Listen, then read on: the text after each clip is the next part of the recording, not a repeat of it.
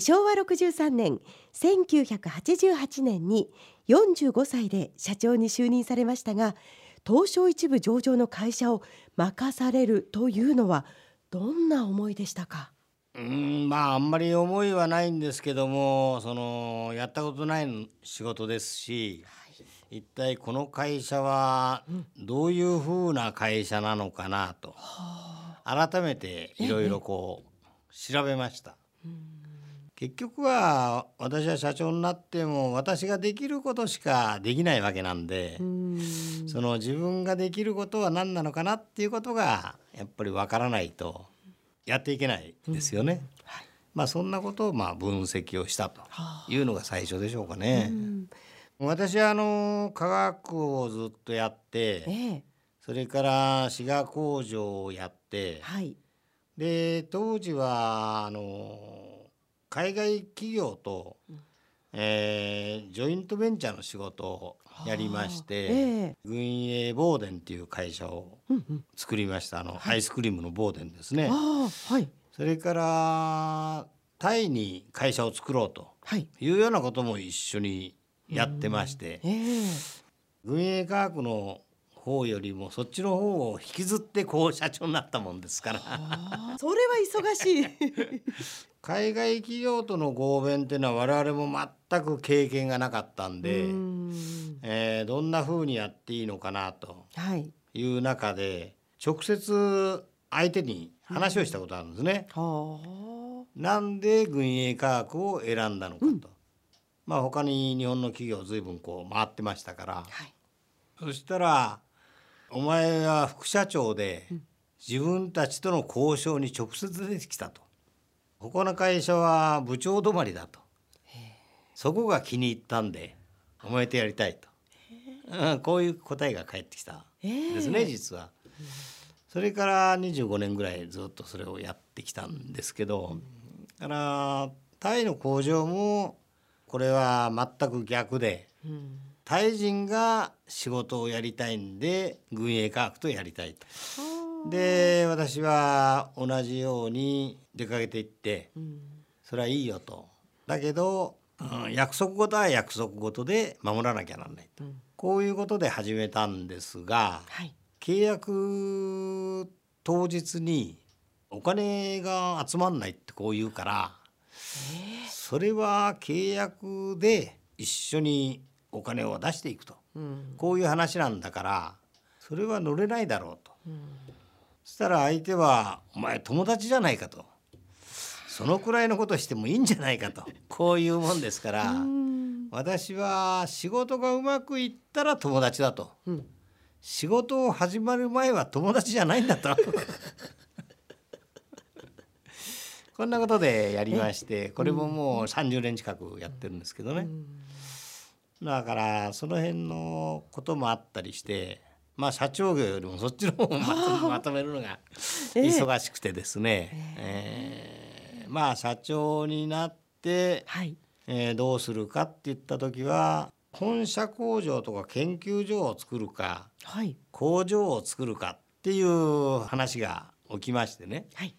私はその当時の日本を見ていやこれは工場じゃないだろうとここは一番うん。研究所を作るべきだと。いうふうなのが社長になって初めての仕事でしょうかね。周囲の反応はいかがでした？日本中のこの友達のところへ行って、ええ。そんな私の気持ちを伝えたら「はい。君ね研究所なんていうのはね古い方に価値があるんだよ」おお新しくて居心地のいい研究所を作ったってええ誰も仕事しないと。遊んでるとこういう話だったもんですからね。ええ。どこに行ってもその話が出まして。で唯一違うのは海外。うん。海外の研究所は実に綺麗でうん。環境に馴染んでると。ええ。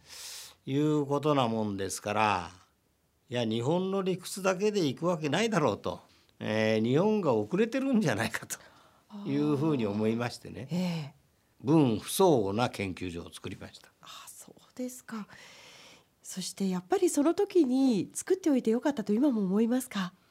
そうですね。私が研究所にこだわったのは、ええ、軍営科学の人たちに科学の技術の面白さっていうものをあもっと見つけてもらいたいなと、あなるほど、うん。えーこういうことがありましてね、うんうんうんまあ、ただですよ開発に力を入れるためにはそれ相当の資金もかかると思うんですけれども、え開発に投資することに対してはえどのようなお考えを持ってらっしゃいました？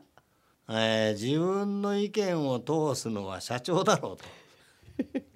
で社長に選ばれたんだから確かに。自分の考え方を通したいなと。いうことで、はい。えーまあそれを実行していこうとうんうん。いうことで計画をしました。えそれから先ほども少しお話に出たんですがはい。海外への進出というのは会長の代で始めたんですよね。そうですね。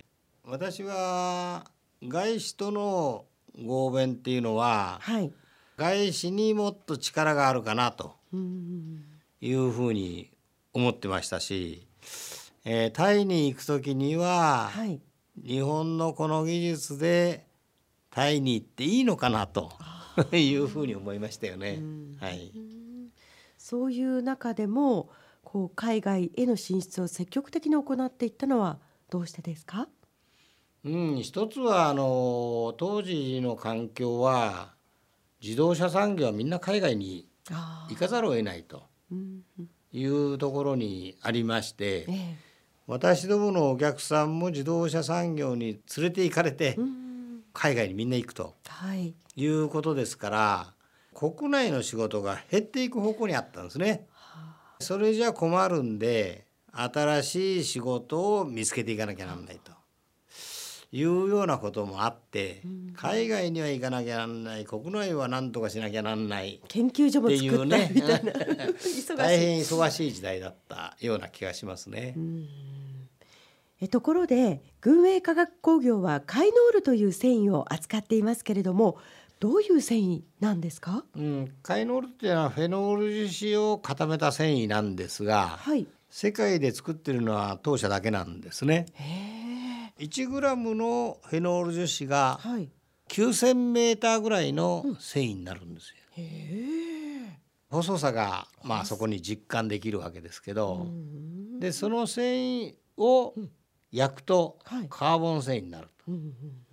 でそれをもう一段活性化すると。ええ。活性炭繊維になって毒ガスも吸収するとか溶剤も吸収して環境を良くするとか、あるいは水の中にある不純物を吸着して水が美味しくなるとかそんな繊維なんですね。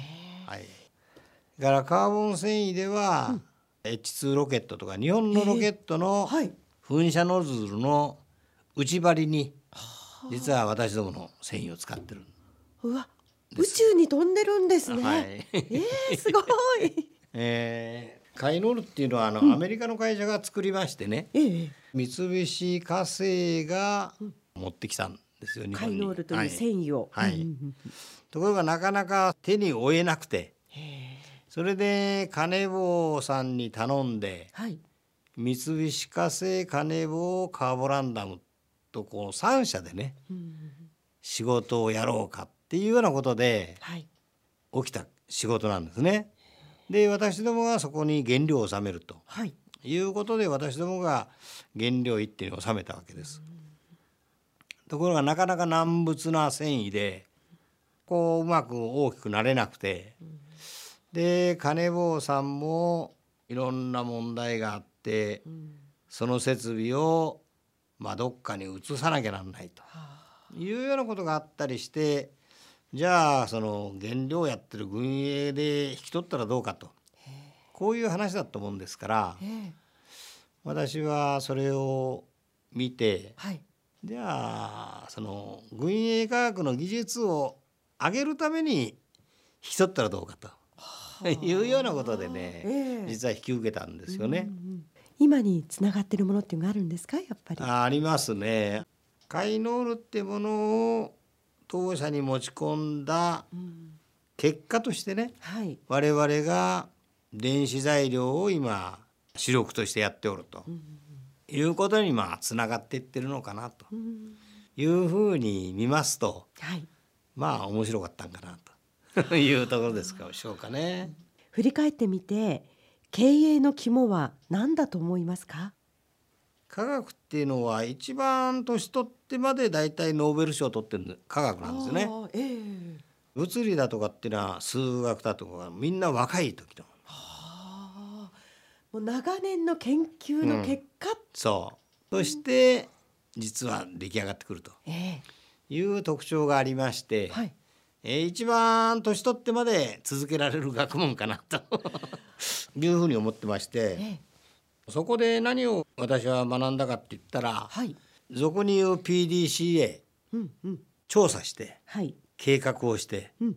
実行してええ。考察をしてあまた元に戻ってーうん。経験を積んで変えていくということがまあ科学の一つの手法なんですね。